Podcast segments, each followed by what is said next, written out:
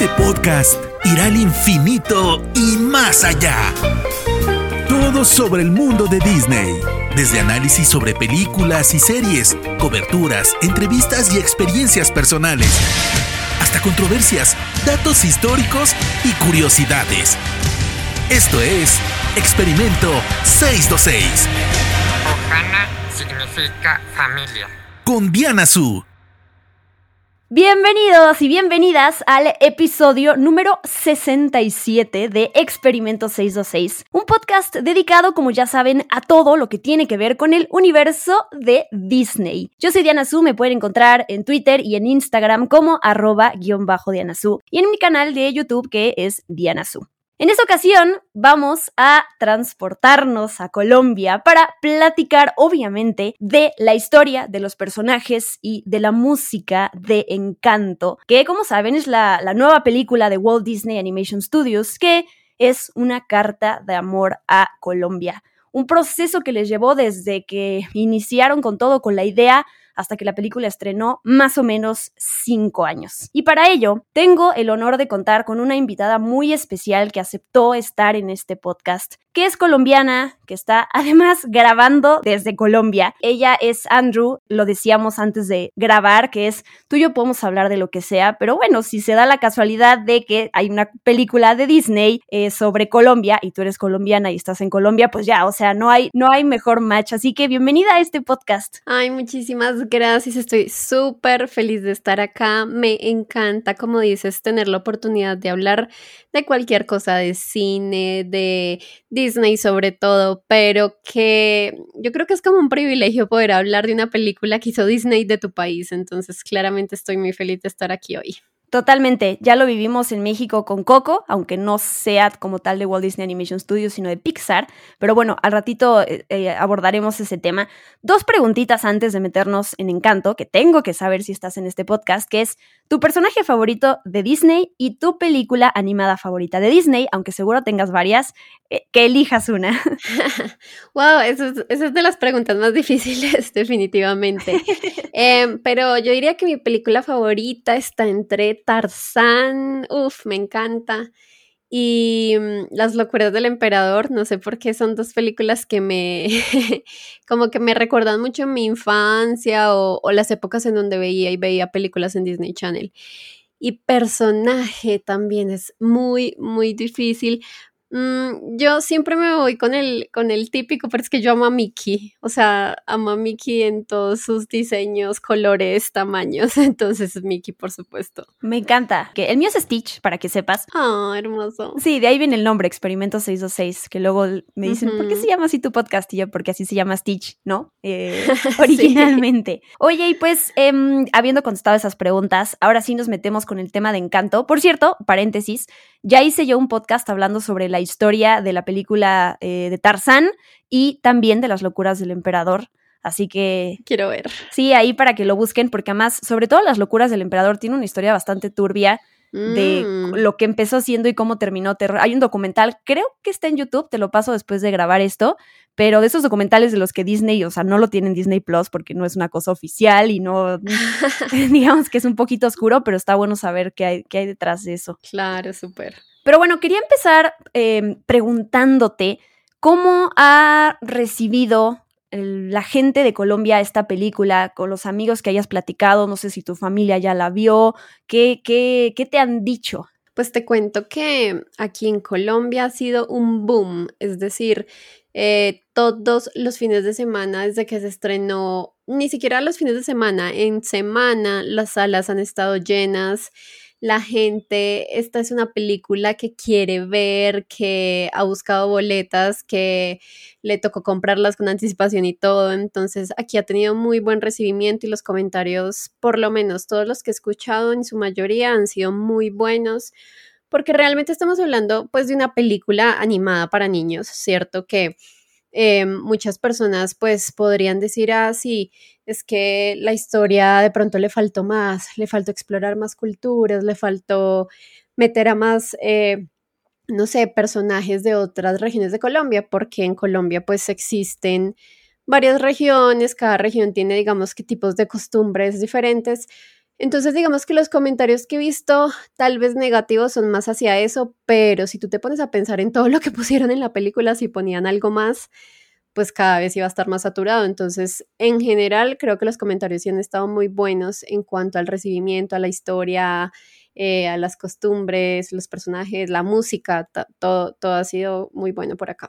Sí, creo que es un comentario, o sea, ahorita que lo dices, es como el típico comentario que alguien puede llegar a hacer cuando una película sabes que se va a tratar no solo, no sé, de un idioma o de un platillo, sino de un país. O sea, qué diversidad hay en un país. Era obvio que además en 90 minutos van a intentar representar la mayor cantidad de acentos, platillos, animales, este, perfiles, todo, pero pues al final sí hay un límite, ¿no? No hay manera de poner a todos y cada uno de, pues, de las personas que habitan en un país, así que... Exactamente, y más que, no sé, pero por ahí hubo un tweet muy viral en Colombia o sea, la verdad no sé quién es, pero simplemente alguien hizo un tweet como diciendo, ah, eh, le tomó una foto a la película diciendo como, ah, yo como, no sé, 10 minutos de verla y no me gusta para nada.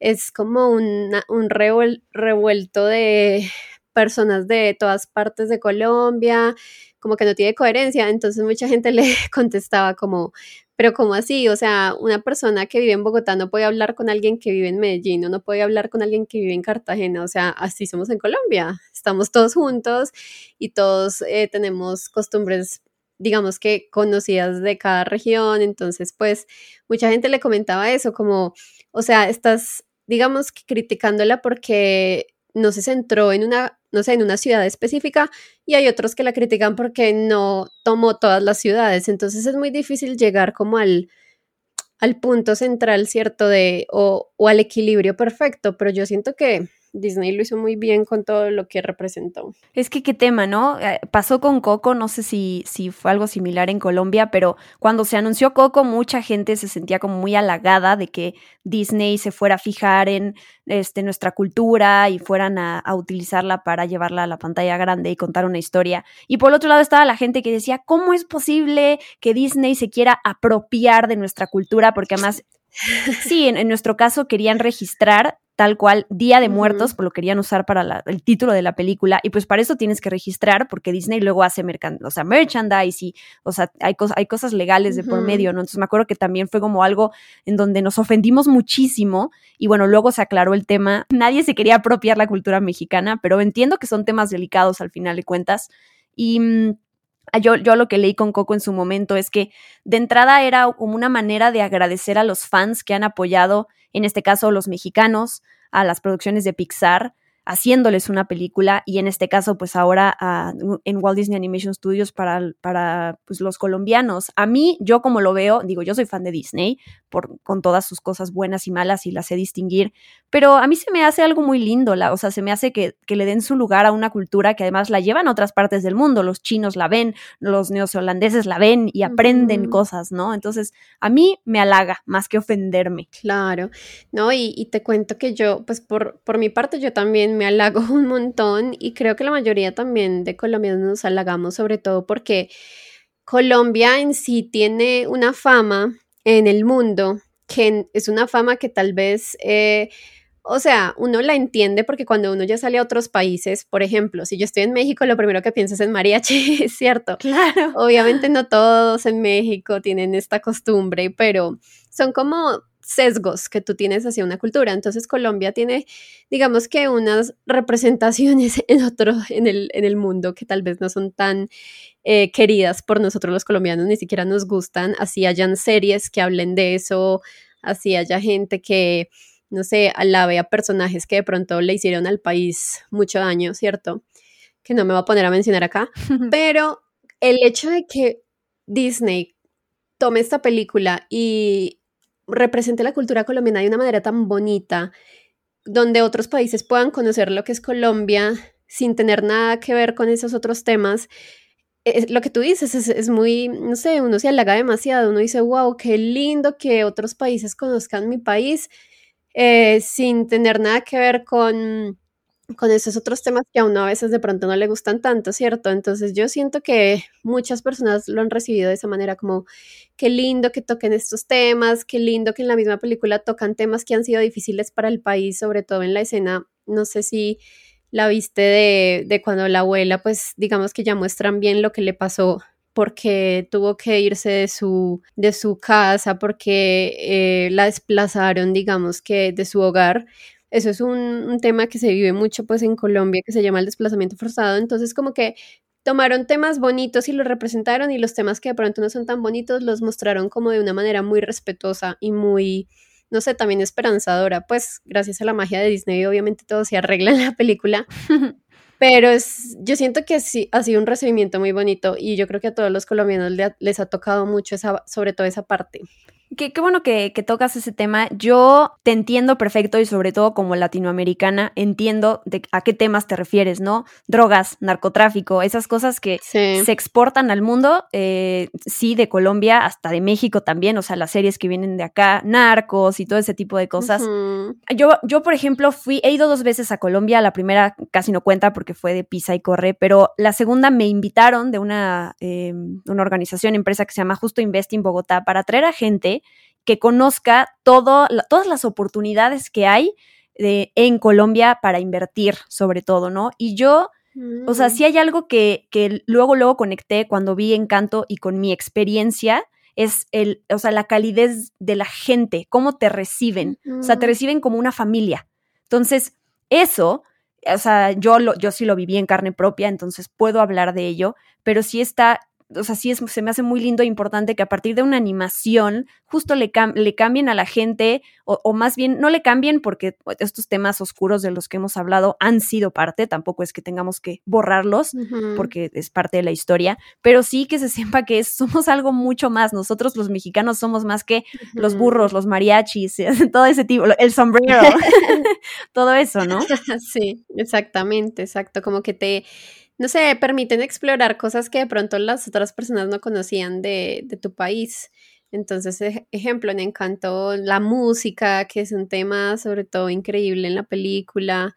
Yo siento que mucha gente de pronto no conocía esos ritmos musicales o lo que tú dices, el tema familiar es muy, muy importante, entonces qué bonito que lo muestren. Y al final, lo familiar es universal, ¿no? O sea, independientemente de que a lo mejor uh -huh. no captemos la referencia de los paisajes o los platillos o el vestuario, todos vamos a entender lo que es una familia y lo que haya estos arquetipos en la familia de ay, la niña, la, la hermana perfecta, ¿no? La fuerte, uh -huh. este, todo ese tipo. Pero ahorita nos, nos, metemos con los personajes.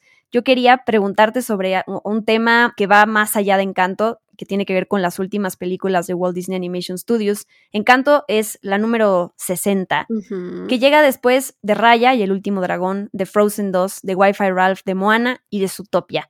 Eh, bueno, unos años más atrás tenemos, tuvimos Frozen y Enredados. Y menciono estas porque, pues casi todas, si no es que todas, tienen protagonistas femeninas no, o sea, sí hay interés amoroso, sobre todo en estas últimas que menciono, pero en las más recientes, ¿no? Eh, Raya, han, han cambiado la fórmula y sobre todo, a mí lo que me gusta mucho y se me hace muy interesante tiene que ver con las amenazas, lo que ese es el, el villano físico antes. Ahorita es una cosa un poco más abstracta que por lo menos como yo lo veo es como algo de introspección, ¿no? De aceptarse uno mismo y lo, y lo de encanto que a mí, con lo que yo me quedo, el mejor mensaje es eh, o bueno, la mejor reflexión es no saber cuál es tu valor, porque todos pasamos por eso, es como, bueno, ¿qué me hace especial? Uh -huh. Tú, eh, porque ya me hablaste de Tarzán, me hablaste de las locuras del emperador, que es en otra, en otra época de animación, ajá, de Disney. Todas estas últimas películas, ¿te ha costado conectar? ¿Te gustan más? En, o sea, también como empoderamiento femenino, pues es mucho más notorio, ¿no? Pues mira que yo también a veces pienso en ese sesgo que uno tiene de fan de Disney, ¿cierto? Sí. A mí, a mí todas las películas de Disney yo siento que me gustan, como que logro conectar con ellas en, en, en lo que sea. Eh, tal vez unas más que otras, obviamente, pero um, yo siento que, digamos que las películas van también eh, evolucionando según la época, ¿cierto? Entonces, si antes teníamos una época en donde los dibujos animados eh, pues se centraban justamente en tener un protagonista mujer, un hombre, que se enamoran y tal vez un villano, pues eso era lo normal y, pues uno estaba feliz con eso porque eso era lo único que uno conocía, ¿cierto? Ya cuando las películas empiezan a tomar, digamos que otros, eh, como tú dices, como otros caminos, eh, no sé, Zootopia, eh, Raya, Frozen, con toda esta revolución que hubo de que no fue el amor de Christoph el que salvó a Ana, sino el de su hermana. Entonces, como que esas cosas a mí me gustaron muchísimo y, yo siento que, como te digo, pues todo va evolucionando, entonces los, los mensajes también van evolucionando. A veces yo siento que la gente se queja es que tal vez todo empieza a ser muy igual, pero entonces vamos a lo mismo. Si vamos a los noventas, cuando salían las películas de princesas, todas eran muy iguales y hubo como una época de transición y ahora tenemos como una una época de películas donde hay puras mujeres protagonistas y muchos mensajes de amor que no son necesariamente de pareja, ¿no? Una pareja, sino amor familiar, amor de hermanas, amor de amigos. Entonces, como que yo siento que va evolucionando según la época y que Disney lo que hace es cada vez, sí, o sea, como pensar en nuevos mensajes y lo que pasa es que, como tú decías ahorita, una película se puede demorar cinco años en hacerse. Si Encanto la empezaron a hacer hace cinco años, puede que hace cinco años la gente hubiera dicho, ay, qué bueno, una película donde no hay un villano, pero puede que ahorita hay varias que han salido así porque las empezaron a pensar justo al mismo tiempo y puede que ahorita estén pensando otros temas que en otros cinco años vamos a decir, ah, mira, todas las películas dentro de cinco años van a ser de yo qué sé, de ya no van a ser enfocados en mujeres, sino enfocados en hombres y, y sus hijos. Bueno, no sé, estoy haciendo un ejemplo. ¿Pero por qué? Porque las están pensando ahorita y ese es el tema de ahorita, pero se demoran en hacerlo. Entonces, por eso es que a veces sentimos que todas las películas son iguales últimamente, pero siento que es más por, pues porque ellos se toman su tiempo trabajando y están, digamos que, haciendo el, el, el tema que tiene que ver con pues con lo que se está hablando en el momento, ¿cierto? Entonces, pues a mí sí me han gustado esas películas, como te digo, unas más que otras, pero yo sí las he disfrutado mucho y me gusta que estén volviendo un poquito a la originalidad, porque sí tuvimos Frozen 2, tuvimos la secuela de Ralph, entonces, qué bueno también, pues sí, ver como nuevas historias otra vez. Sí, me, me, gusta eso que mencionas de a veces se nos olvida lo que hay detrás de una, pues de una producción cualquiera. O sea, la cantidad de gente que está metida y las ideas hay veces que se quedan en un cajón y luego se retoman y, es lo mismo con Marvel, por ejemplo, ¿no? Nosotros podemos decir una película como Black Panther, wow, está llegando el momento correcto, inclusión y mucho más representación, pero no es que la pensaron de un día para otro y dijeron, estos son los temas latentes, hablemos de ellos. Ellos tienen que planear con mucho tiempo, sobre todo Marvel, porque todo tiene que cuadrar en el calendario. Entonces, es gente también que tiene que estar, o sea, visionaria, ¿no? Que tiene que pensar mucho más, o sea, más allá de, de, los temas presentes, sino de lo que puede llegar a ser importante en cinco años para poder elegir a los personajes y las historias que contar de los cómics. A mí se me hace increíble, o sea. Pero bueno, vamos, quiero contar rápidamente la sinopsis de encanto para tenerla aquí en el podcast. Es la historia de los Madrigal, de esta familia extraordinaria que vive en una casa mágica que está en las montañas, en un lugar que se llama Encanto, de ahí viene el título de la película. En resumen, todos fueron bendecidos con un don mágico, excepto la protagonista que es Mirabel, y ahí se desarrolla todo. Y tenemos este árbol genealógico de los personajes, empezando con la abuela Alma, ¿Tú tienes algún personaje o viste representado a algún amigo, familiar, el que mejor te cayó? Pues em, es que todos me cayeron muy bien, son demasiado chistosos, pero así como que yo me hubiera sentido representada, tal vez en alguna época de mi vida me sentí representada con Isabela en el sentido de que siempre eh, ah, tenía las notas, las mejores notas en el colegio y de eso que tú no quieres decepcionar a nadie, ni a tus, claro. no sé, ni a tus papás o, o bueno, a tus tíos, a tus primos, bueno, yo qué sé. Entonces, uno sí se puede identificar con cualquiera de los personajes, ya sea porque tiene un rol importante o porque no tiene un rol, justo como Mirabel. Entonces creo que sí es como muy entrañable poder ver distintos personajes. Y la evolución que tienen, digo, para mencionar algunos de estos dones mágicos que se ven en la película, tú mencionaste este de pues, la perfección. Está este personaje que tiene la super fuerza, otro que logra controlar el clima, aunque en realidad ese don tiene que ver con las emociones, ¿no? Quien cambia de estar feliz y, eh, deprimido en, en, el siguiente segundo. Está esta, este personaje que tiene una audición extraordinaria, es como, pues, la chismosa, ¿no? Esta persona que sabe los secretos de todos, el que le encantan los animales, este niño chiquito, el que le permite cambiar de, de apariencia para convertirse en quien sea. Y claro, hay que mencionar a Bruno, ¿no? Este personaje que tiene la capacidad de ver el futuro. ¿Qué opinas de este otro personaje que es fundamental, que es la casa? Esta casa mágica que es lo máximo y aquí no le gustaría tener una casa en donde sabes que te, o sea, te está escuchando el lugar, te, te responde, te hace sentir querido, te habla tal cual. Sí, el personaje de la casita es como muy, sí, como muy divertido, como que te, yo siento que la casita hace que tú te sientas en Disney, ¿cierto? Porque si estuviéramos en una película donde la casita pues no hace nada, ¿cierto? Como que, bueno, la magia estaría en ellos. Pero el hecho de que la casita tenga como esas, esos poderes te hace sentir como que estás en ese mundo mágico de Disney donde todo puede pasar.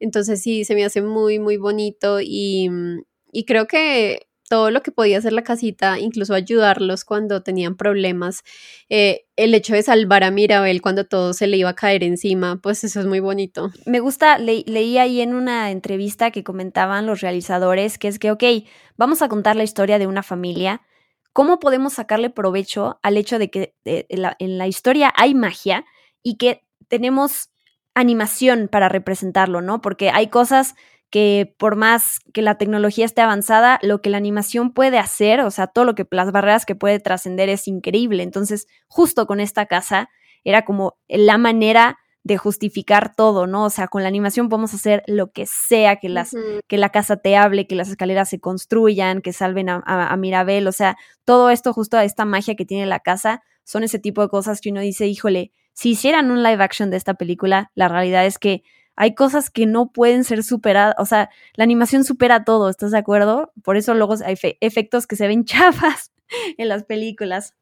totalmente. Y bueno, sobre los personajes, eh, están creo que estos arquetipos súper bien marcados para que a fuerzas te relaciones con un personaje o identifiques a alguien conocido que se parezca a, tal cual a un personaje, a alguien de la vida real. Algo que, que mencionan mucho ellos y que tú ya me contaste, mucha gente lo entiende y mucha gente no. Esta película de 90 minutos tiene que representar la diversidad, la etnia en la familia, que creo que justo Colombia es ese lugar en donde ves tantos desde, tú lo voy a mencionar de una vez, tú tienes un video padrísimo que le invito a la gente a lo que vea, que lo vea, perdón, en tu canal de YouTube, que es justo hablando de estas referencias colombianas que hay, por si no las entendieron, y hay de los acentos, ¿no? Una cantidad de acentos que hay, o sea, tiene que estar tratando de representar representar a todo un país, como ya dijimos hace rato, acá metido. Entonces, yo por lo menos viéndolo desde afuera, aunque como latinoamericana, lo, me gustaría saber la opinión de alguien más lejano, como por ejemplo un europeo, no sé,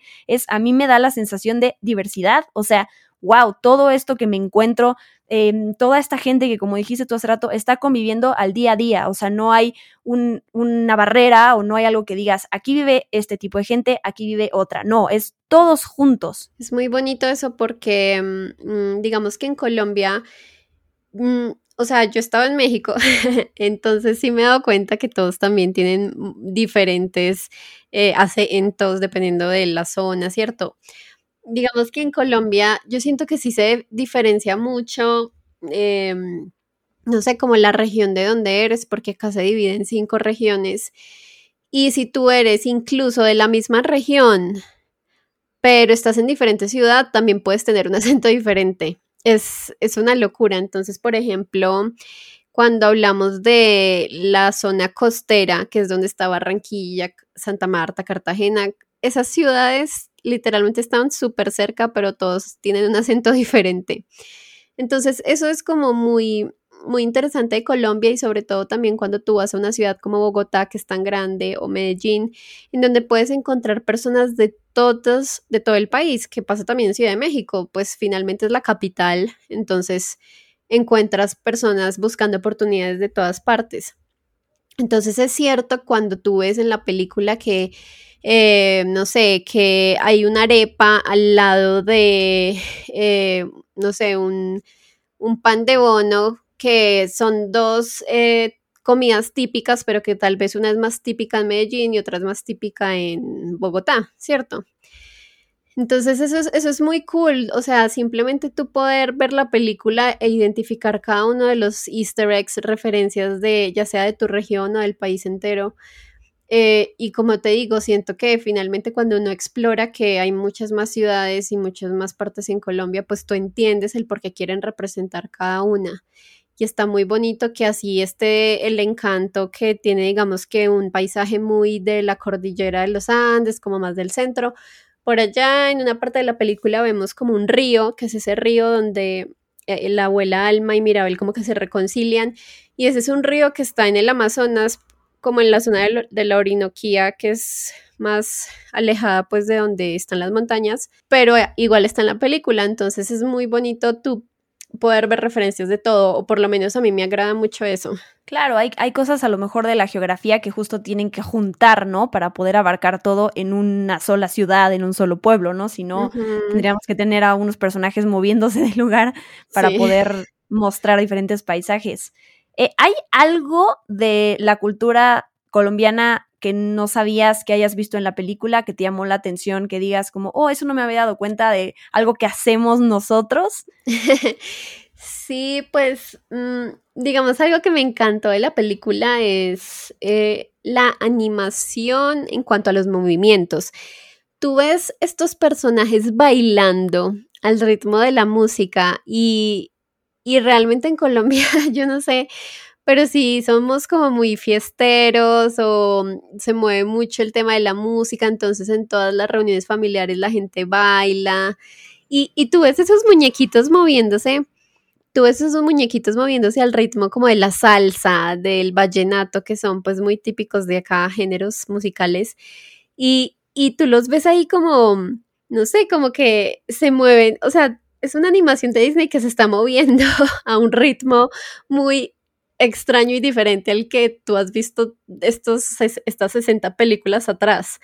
Entonces eso sí me parece muy, muy característico de acá y me, me gustó muchísimo. Como que sí es cierto que aquí estamos muy acostumbrados como a, no sé, como dicen por ahí, a ponerle sabor a todo, yo no sé. Ay, eso está increíble. De hecho, yo había leído, eh, saltándonos a la parte de la animación, porque si, si bien, además de la historia y de cómo conectas con los personajes, si hay otra cosa que ofrece Disney, pues es eh, una animación impresionante que se va superando película con película.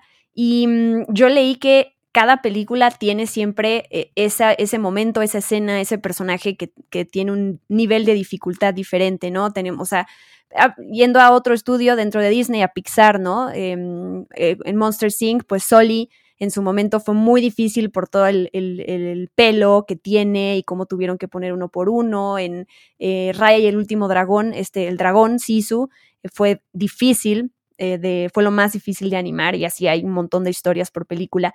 Pero aquí yo leí que una de las cosas que fue más difícil animar fueron justo estos números musicales porque pues tú sabes que ah, por más que sean personajes animados, los diseñadores, los animadores intentan que muevan la boca eh, como si estuvieran hablando tal cual, ¿no? O sea, no, no solo arriba y abajo, sino que tal cual como si estuvieran hablando. Y entonces le metes además en un número musical el tipo, el estilo de Lin Manuel Miranda, quien es quien compuso, que justo tiene este estilo de rap, que de repente es rapidísimo. Entonces también eh, llevar eso a la animación era todo un reto, ¿no? Juntar eh, la música, ok, y ahora mover labios, y ahora además que lo hagan de forma rápida y que se vea natural. Entonces, y, la, y la, película está llena de eso, entonces me hace impresionante pensar en cómo lo logras. Y sí, o sea, creo que son luego esos detallitos que cuando pues, a lo mejor pasan desapercibidos para alguien, ¿no? Que va a ver la película, sentirla, disfrutarla, pero cuando le pones atención también a las cosas técnicas, uf, es otra manera también de, ver la película y de disfrutarla. Sí, totalmente, y más porque te das cuenta que sí investigaron como tú dices, como que realmente, ah, vamos a hacer una película musical porque sí y ya, y que esté ambientada en este país que se llama Colombia y ya.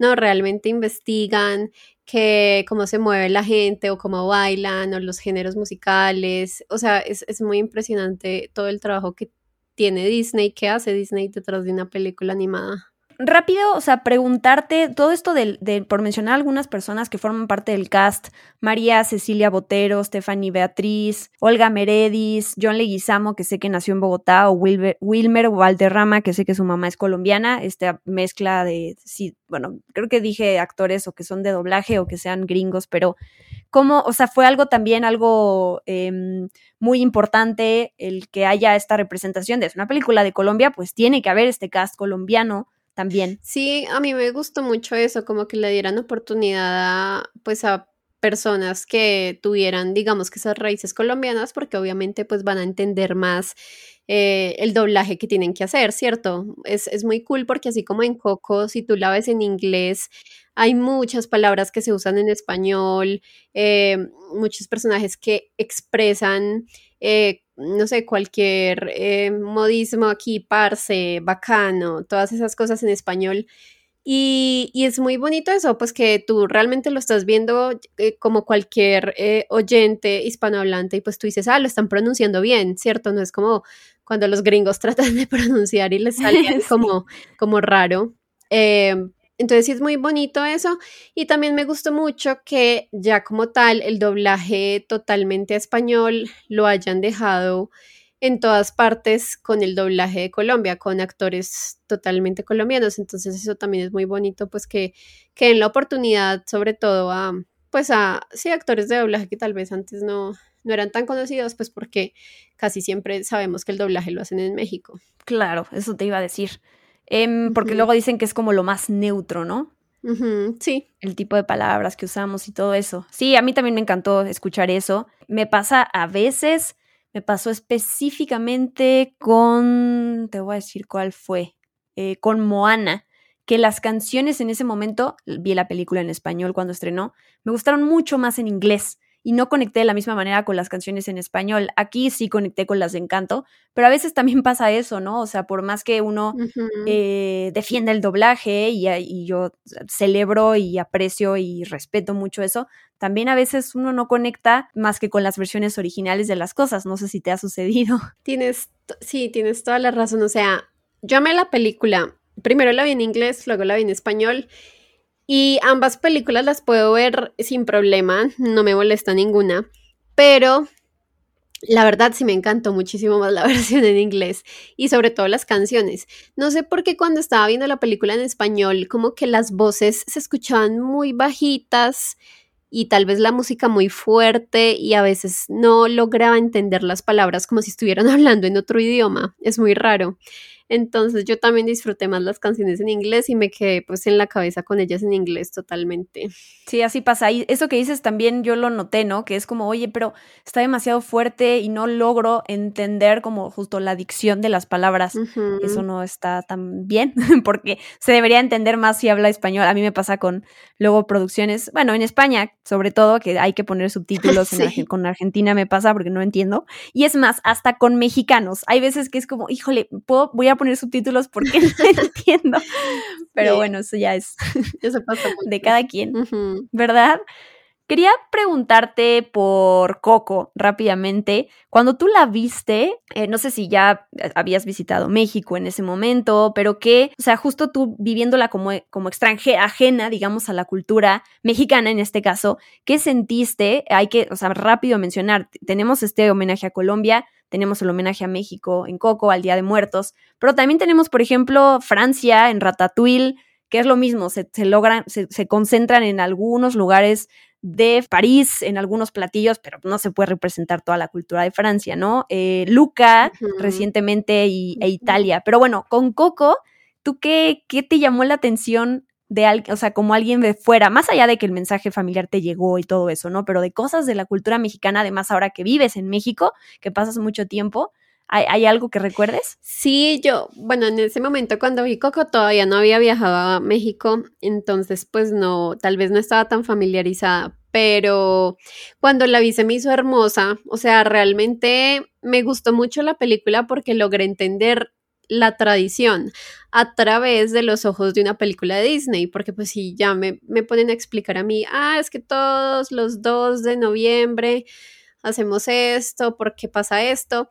Puede que a uno se le haga más difícil entender toda la historia que si tú ves la película y entiendes que hacen un altar, que tienen fotos de sus, eh, de sus antepasados, de que, digamos, se entiende que ese día ellos bajan y están ahí. Entonces, sí, es, es, como bonito como aprender de la cultura de otro país gracias a una película, porque sí se te queda mucho en la cabeza, como que ya no se te va a olvidar. Y, y cosas buenas, como decimos, ¿no? Porque así como las cosas malas se te quedan y esa imagen de, uh, estos países solo se relacionan con estos eh, submundos de violencia, cuando te presentan algo lindo, también se te, o sea, te quedas con las canciones, con los bailes, que qué bonito que, que, te quedes con esa otra parte linda de, que, que, al final también es Disney, sabemos que ellos endulzan las cosas y eso está bien, o sea, e, es, es, parte de la magia y es parte de lo que esperas ver en una película, o sea, estoy haciendo un homenaje, pero le voy a poner el sello Disney, pues creo que por eso también amamos tanto Disney, ¿no? Sí, exacto. Claro, y, y, lo que decíamos ahorita es, eh, finalmente es una película que en su concepción, digamos que inicial, está hecha para niños. Digamos que Disney abarca hoy en día muchas más edades, todos lo sabemos porque somos fans de Disney y creo que lo vamos a hacer hasta viejitos. Pero, pero sí, o sea, es una concepción en donde tú le muestras a un niño un mundo, se lo haces entendible, fácil de, sí, o sea, se lo explicas fácilmente. Entonces yo creo que que eso es muy bonito de, de, la magia de Disney.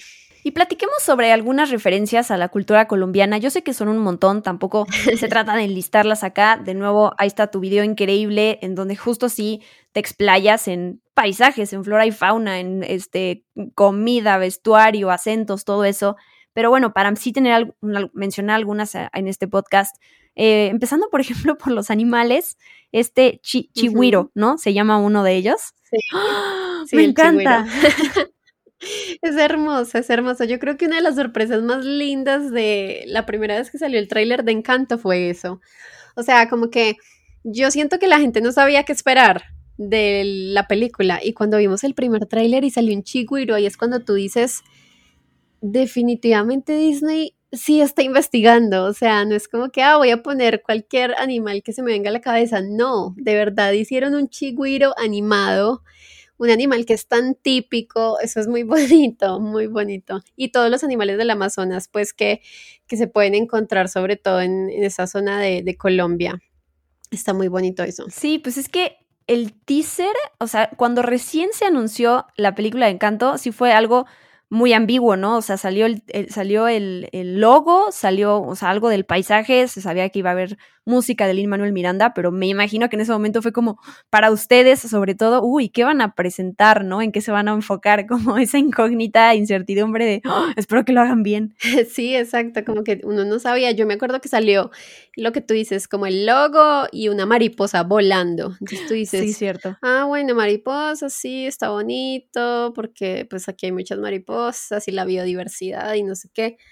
Pero claro, ya cuando se ponen así específicos como, como con el chigüiro o incluso en el video que mencionas que pues hice en mi canal, hay cositas chiquiticas de comida que yo dije, ¿en serio pusieron esa comida tan típica? Qué increíble. Está muy cool. Había algo que justo trae, eh, creo que es el personaje de Luisa, que parecen como palomitas de colores. Ajá, sí. ¿Qué es eso? Son, se llaman colaciones. Es como, Sí, es como un dulcecito que tiene forma de palomita, pero... ¿Ustedes cómo le dicen a las palomitas? Crispetas. Ok, ok, ok. bueno, eso también depende de las ciudades, que es muy loco, pero por lo menos aquí, de ah. donde yo soy, como el eje cafetero, Medellín, se le dice crispetas. Ok, ok, ok. Eh, pero sí, o sea, son bolitas como de dulce, duras, como que tú las, te las metes a la boca y las puedes dejar ahí, se deshacen. Eh, pero son cosas que, siendo tan sincera, cuando yo la vi, fue automáticamente un recuerdo como de la infancia, como que yo decía, ¿qué? O sea, no es como que tú la veas muy seguido, no.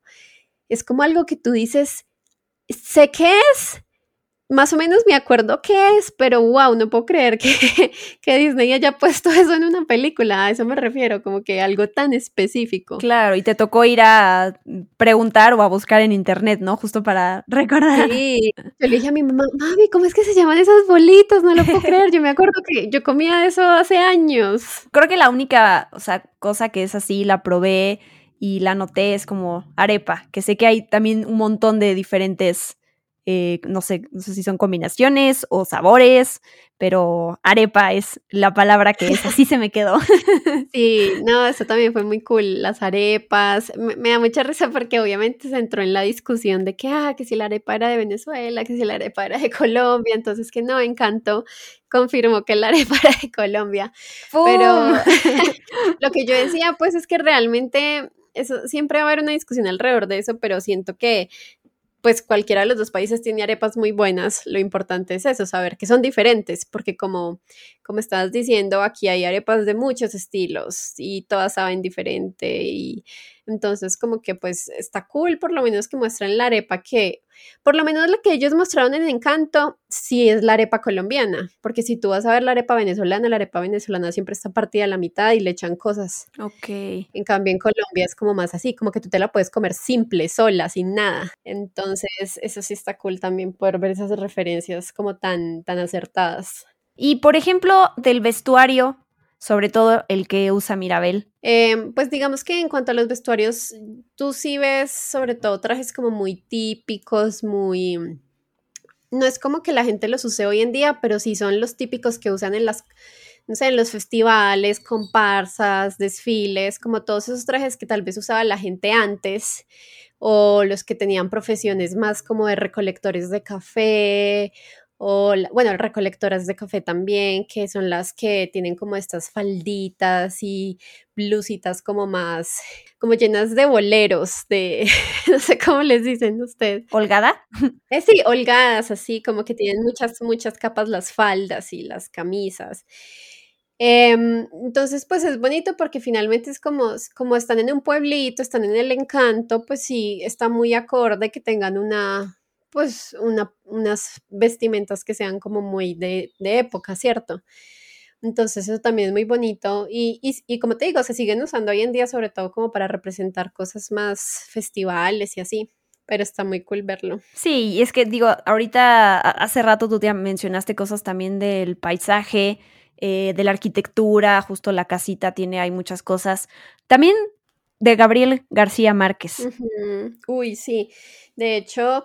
El tema de las mariposas, em, pues Colombia es como uno de los países con mayor eh, biodiversidad de mariposas, por eso se muestran tantas mariposas en los trailers y así, pero sobre todo hay uno que, tiene, que muestra el típico eh, arco de Disney, ¿cierto? Que sale así como como hacia arriba y hacia un lado, y son mariposas amarillas. Entonces, Gabriel García Márquez en su libro Cien años de soledad tiene muchas referencias a las mariposas amarillas, todo este tema del realismo mágico, de... Mm, en el libro se habla pues de una familia muy grande, entonces también siento que son como pequeños guiños a este autor que pues fue tan importante para el país. Totalmente. Sí, me, encanta. De nuevo, hay muchas, muchas cosas ahí de, de, referencias que disfrutar de la película justo para conocer. Digo, no hay nada como ir a visitar un país y conocer a su gente, ¿no? Pero, pues por lo menos sí, es, está esto. O sea, creo que con todas estas cosas que meten, la música, el vestuario, o sea, casi que casi puedes oler, ¿no? Puedes sentirte caminando por ahí y sentir como el, justo la, la, calidez de la gente. Eso es, me, o sea, siempre admiro que a través de una animación de algo que no existe puedas percibir eso. Es o sea, se me hace increíble. Sí, literal, como decimos, es la magia de Disney. sí, sí. Aquí dos fans de Disney, que, que se note, que se note. Se nota mucho, sí. Quiero hablar rápidamente eh, un par de datitos sobre el detrás de cámaras de la, de la película, ¿no? Los directores son Jared Bush y Byron Howard que habían trabajado juntos en Zootopia, en 2016 estrenó. Eh, esto que cuento es información de un artículo que sacó ahí Los Angeles Times, para que sepan, ese es el crédito. Em, uno de ellos, Jared Bush, había trabajado con Lin Manuel Miranda en Moana, la música que él hizo ahí, y justo estos tres nombres son importantes porque eh, tenían ese deseo de contar una historia protagonizada por una familia que fuera muy grande y Lin Manuel Miranda quería, y lo dice así, quería ser el musical latinoamericano definitivo, ¿no? Y bueno, hay muchos países que conforman Latinoamérica, entonces era como, ¿por dónde nos vamos? ¿Qué elegimos?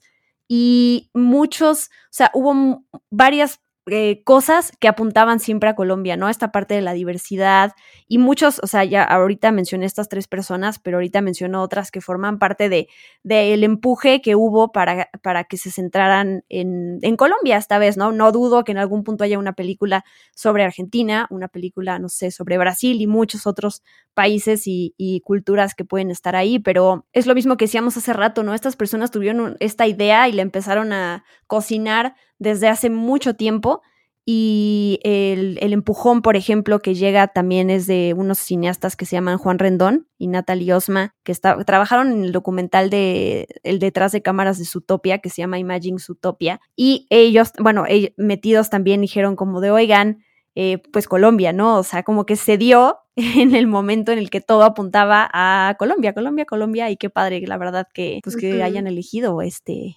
este lindo país. La verdad, yo lo quiero mucho. Sí me gusta mucho que le que con Disney, con quien sea, pero que exporten esta, este lado lindo que hay, porque sí ha sido bien difícil como, no borrar, pero sí diferente, eh, como apartarse de, de, todos estos temas tan feos. Que México está igual, ¿eh? O sea, no es como que solo sea Colombia. Sí, qué bonito eso. Yo también estoy por ahí viendo sobre, sobre las personas que ayudaron y creo que si no estoy mal, no sé si fueron ellos exactamente que eran colombianos, pero sí hubo varios involucrados en el equipo que, que estuvieron ahí como diciendo y que finalmente fueron los que, como a quienes los directores les preguntaron sobre sus familias y ellos les empezaron a contar, es que mi familia es así, ay, es que yo soy así en mi familia, entonces como que todo se dio por ese lado familiar como ellos querían. Sí, eh, los otros tres nombres que yo decía también, eh, Charisse Castro Smith, que es co-directora y co-guionista,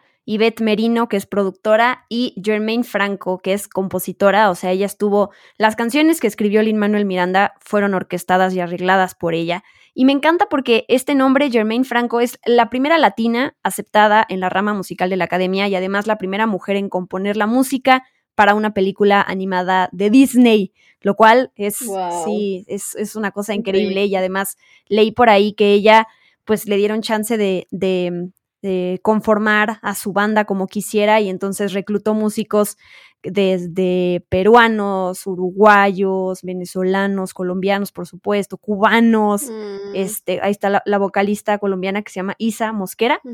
Este, ahí también forma parte. Entonces, sí, hay, hay muchos nombres. Es otro, otra cosa que yo siempre destaco y, y recuerdo de las películas animadas de Disney, sobre todo, que es una, los viajes de, de investigación que se hacen. O sea, obviamente todo este equipo viajó a Colombia para empaparse de la cultura, eh, para entrevistar a gente, para conocer personajes que hasta luego inspiraron a algunos personajes animados que vemos en la película. Y la otra es, dentro de Disney hay estos grupos de gente que justo aportan como las adecuaciones de una cultura, ¿no? El, ejemplo que siempre tengo de Coco es, eh, es, esta, la abuela que se la pasa este, eh, con la chancla eh, la famosa chancla.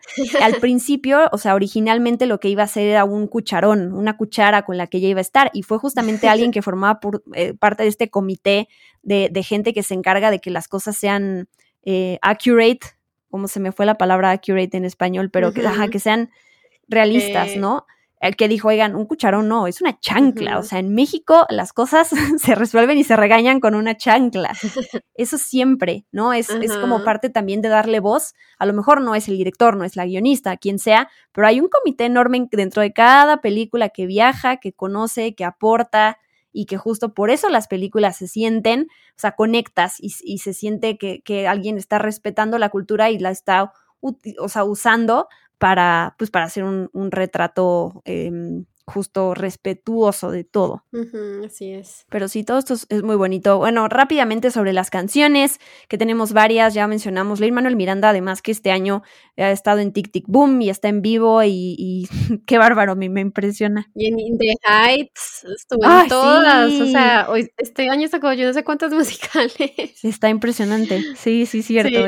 In In the Heights. Y bueno, yo noté, por ejemplo, en la primera canción de la familia Madrigal, como que esta canción tipo Bella, el prólogo este de, de La Bella y la Bestia, que es como este súper número musical de apertura que te cuenta sobre, en, en, ese caso, los aldeanos, aquí sobre la familia Madrigal, me gusta mucho eso, ¿no? Como que se me hace muy dinámico uh -huh. cómo te presentan. Sí. ¿Hay alguna que te gustó más de todas estas? Digo, un regalo mágico en lo profundo, eh, peso, no se habla de Bruno, inspiración, dos oruguitas, que es la de Sebastián Yatra, solo tú, y Colombia, mi encanto de Carlos Vives. Y el score de Jermaine Franco, ¿verdad? No hay que, no hay que olvidarlo. No, es que todas, o sea, si me voy a una específica que me haya como dejado pues con la, la canción en la cabeza, fue No se habla de Bruno. O sea, yo no podía dejar de cantar esa canción después de que salí de cine, al otro día, a la semana. como que esa, no sé, ese ritmo como, como que Lin Manuel Miranda le metió, eh, le metió un poquito de, yo qué sé, de vallenato, de cumbia, pero luego le metió rap, pero luego le metió, yo no sé, como paso doble, yo no sé, eso le metió un montón de cosas increíbles, por eso esa canción me encanta, como que combina un poco de todo, pero si hablamos, por ejemplo, de la familia Madrigal, me encanta porque hay muchos acordeones que recuerdan mucho pues este género musical que es muy famoso en Colombia, que es el vallenato. Y la canción de Carlos Vives, Colombia me encanta, tiene mucho eso, entonces también me encanta por eso. La de dos oruguitas, pues que te hace llorar horrible, que te recuerda toda esa escena trágica, pero que también la canción es muy bonita. Eh, y la de Luisa también me gustó mucho, yo creo que esa fue como una de las más diferentes, la que menos me esperé y que cuando la escuché por primera vez en la película fue como, ¿qué? ¿Qué es esto? Pero, pero me gustó mucho finalmente, o sea, tiene como, no sé, también tiene un ritmo muy pegajoso. Pero sí, me pasó como a ti que las canciones en inglés, en, en, bueno, en Moana es mi ejemplo, pero aquí también cuando las escuché dije, uh, sí, sí es diferente, porque además el cuadrar, o sea, el traducir una letra y luego cuadrar las sílabas y todo eso, por más que haya un gran trabajo, a veces no es lo mismo, a veces no es lo mismo. Sí, no, no lo es. No, y yo en este momento la tengo pegada solo en inglés, o sea, es cierto, es cierto. Sí, es cierto, lo corroboras. Pues eh, quiero nada más eh, comentar una reflexión final de un texto que leí de, de Polygon, que decían algo, se me hizo muy interesante, de cómo Encanto, según ellos, resuelve algo que no han podido lograr las, estas películas recientes animadas de Disney que mencionamos, Raya y todas esas, eh, Frozen 2, porque esto es lo que dice, ¿no? Que mmm, en esas películas los protagonistas se dan cuenta de sus errores justo cuando ocurren los momentos climáticos. Entonces, eh, aunque parece que están fallando en ese momento, todo se resuelve de manera rápida, ¿no? Aprenden la lección, salvan el día, este final feliz, son recompensados, perfecto. Y aquí cuando se derrumba la casa, cuando, o sea, todo, o sea, todo eso que pasa no es al final de la película, ¿no? Sino como hay mucho tiempo después en donde vemos no solo a Mirabel, sino a todo el resto de la familia preguntándose qué sucedió, eh, como que se toman su tiempo para explorar los errores de todos. Y bueno, de acuerdo, o sea, se me hizo muy interesante leer eso y decir, yo estoy de acuerdo, ¿no? Aquí sí le dedican mucho tiempo más no, las cosas no se resuelven y toda esta introspección de la que hablábamos de los personajes, creo que aquí, aquí sí le dan mucho más tiempo. Entonces, pues eso me gustó. No sé si tú es algo que habías notado y si estás de acuerdo, pero um, creo que a diferencia de esas películas animadas, creo que por eso también conectamos mejor en, pues con la parte emocional. Sí, tienes razón, sobre todo porque pues no lo había visto de esa manera, pero siento que sí tienen mucho tiempo después de, de, lo que dices, de que se derrumba la casa, de que todos los personajes quedan como en shock y realmente piensan, bueno, ahora qué voy a hacer sin mis poderes, pero justo antes de quedarse sin poderes ya se estaban preguntando por qué tenían que ser perfectos con esos poderes, como le pasaba a Luisa, que era súper fuerte, o a Isabela, que pues todo tenía que ser perfecto. Entonces como que si les dieron tiempo de como de explorar eh, sus errores o, su, o, sus inquietudes y también lo bonito de la abuela.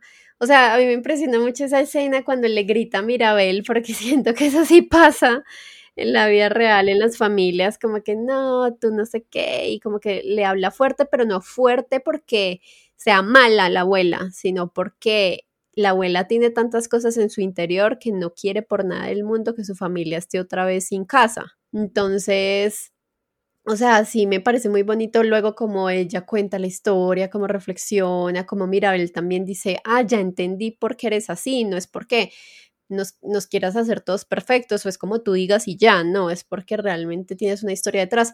Entonces sí, me gusta mucho eso que tú dices, que, que logran como reflexionar mucho más y, y no que todo sea justo al final, como que todo se arregló y todo fue perfecto, sino que les dan tiempo.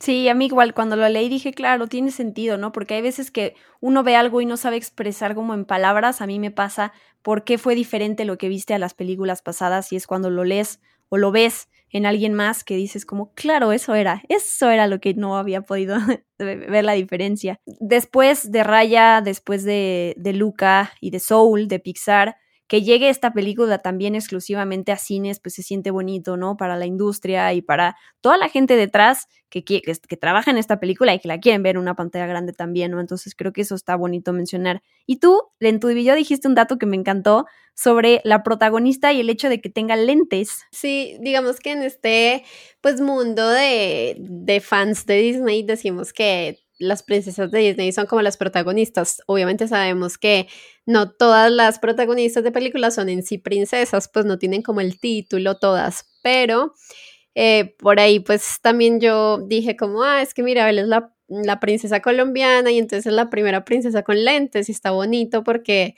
siento que es un personaje tan diferente a los que hemos visto, ya sea por su físico, por su personalidad, porque como que encaja muy bien, no es así súper perfecta, pero tampoco es así torpe, no, o sea, es como, no sé, es cool, es cool y, su, y su ropa, todo es, es muy cool. sé que en los parques de Disney, por lo menos temporalmente, está este, este espacio es donde puedes conocer al personaje de Mirabel y sacarte la foto y todo eso.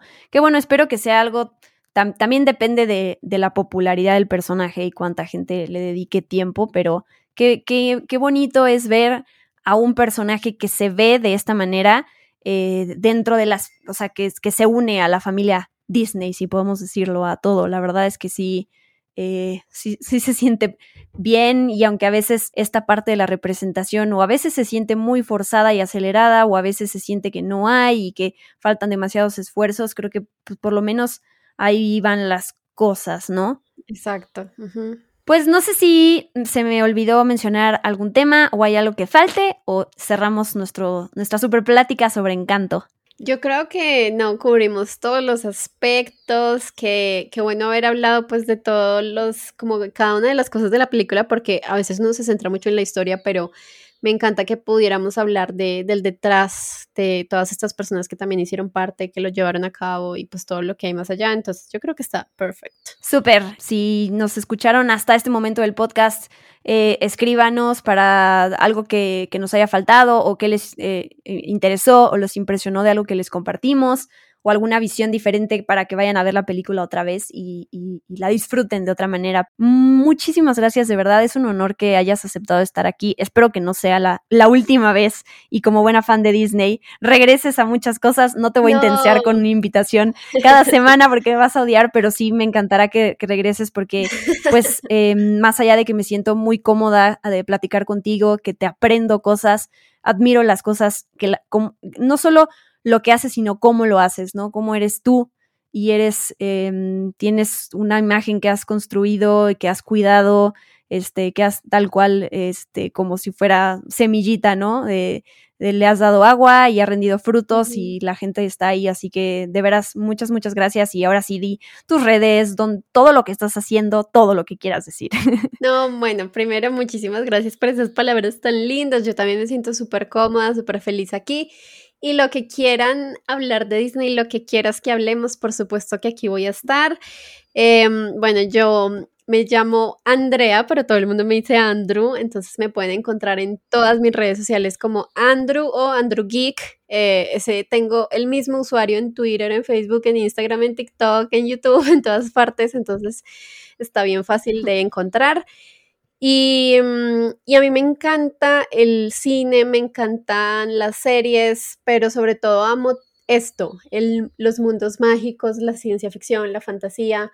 Disney, o sea, fue algo con lo que crecí desde pequeña, eh, con las series y películas animadas y luego en mi adolescencia con las series y películas de Disney Channel que ya eran como para más adolescentes y hoy en día sigo amando Disney en todo su esplendor y pues también con todo lo que ya tienen anexado Marvel, Star Wars y demás. Entonces, si quieren conocer un poquito de lo que hablo en mi canal, desde todo esto y muchas recomendaciones de cosas para ver, me encantan las plataformas de streaming, así que siempre miro qué nuevas cosas ver en cada una.